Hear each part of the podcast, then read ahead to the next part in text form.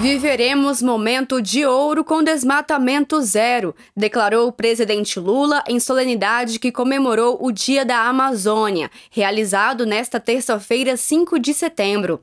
Lula ressaltou que a Amazônia tem pressa de sobreviver à devastação e ressaltou que celebrar o Dia da Amazônia demonstra que o governo federal também tem pressa. Pressa que já foi capaz de reduzir para um terço de desmatamento dos meses de julho e agosto deste ano, se compararmos com o que ocorria no ano passado. Pressa que nos permite chegarmos hoje aqui com novos anúncios de, de ações concretas feitas com a urgência que a realidade social e ambiental nos impõe e que não deixam de lado, em momento algum, o diálogo federativo, a atenção à participação da sociedade, a ciência e a boa capacidade administrativa. Nos primeiros sete meses do governo Lula, o país registrou forte queda no desmatamento do bioma amazônico de 42%, em 2022, nos primeiros oito meses, a Amazônia Legal registrou a maior taxa de desmatamento em 15 anos, mostrou o sistema de alerta de desmatamento do Instituto Amazon.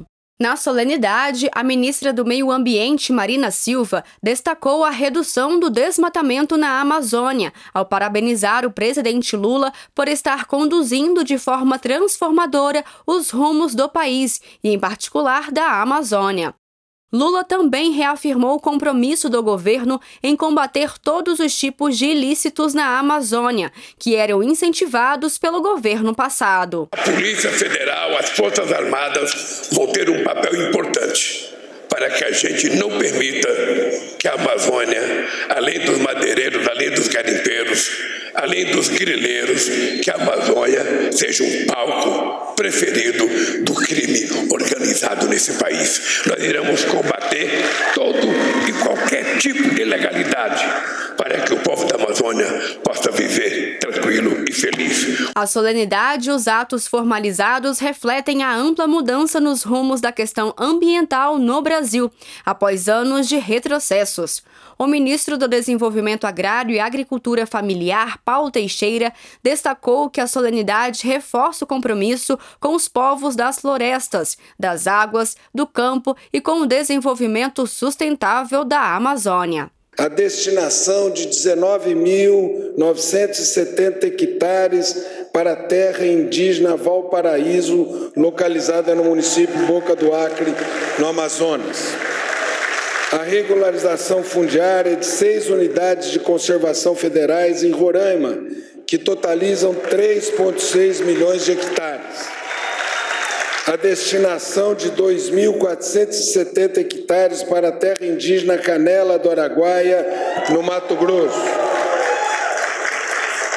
A integra pelo INCRA de 534 títulos para agricultores familiares em São Gabriel da Cachoeira, Amazonas, na Gleba, UAUPES.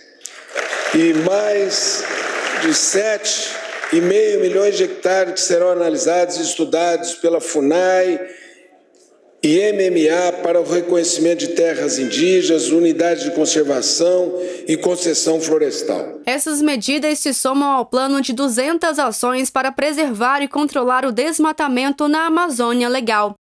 Além de zerar o desmatamento até 2030, o governo também pretende reduzir as emissões de carbono em 43% nos próximos sete anos. Na solenidade, a ministra dos Povos Indígenas, Sônia Guajajara, ressaltou que o governo Lula trabalha por uma Amazônia que seja capaz de sustentar e compartilhar toda a sua riqueza, em benefício da sobrevivência da vida na Terra, que contribua plenamente com a diversidade ambiental e com a valorização da diversidade de povos e culturas. De Brasília, Thaisa Vitória.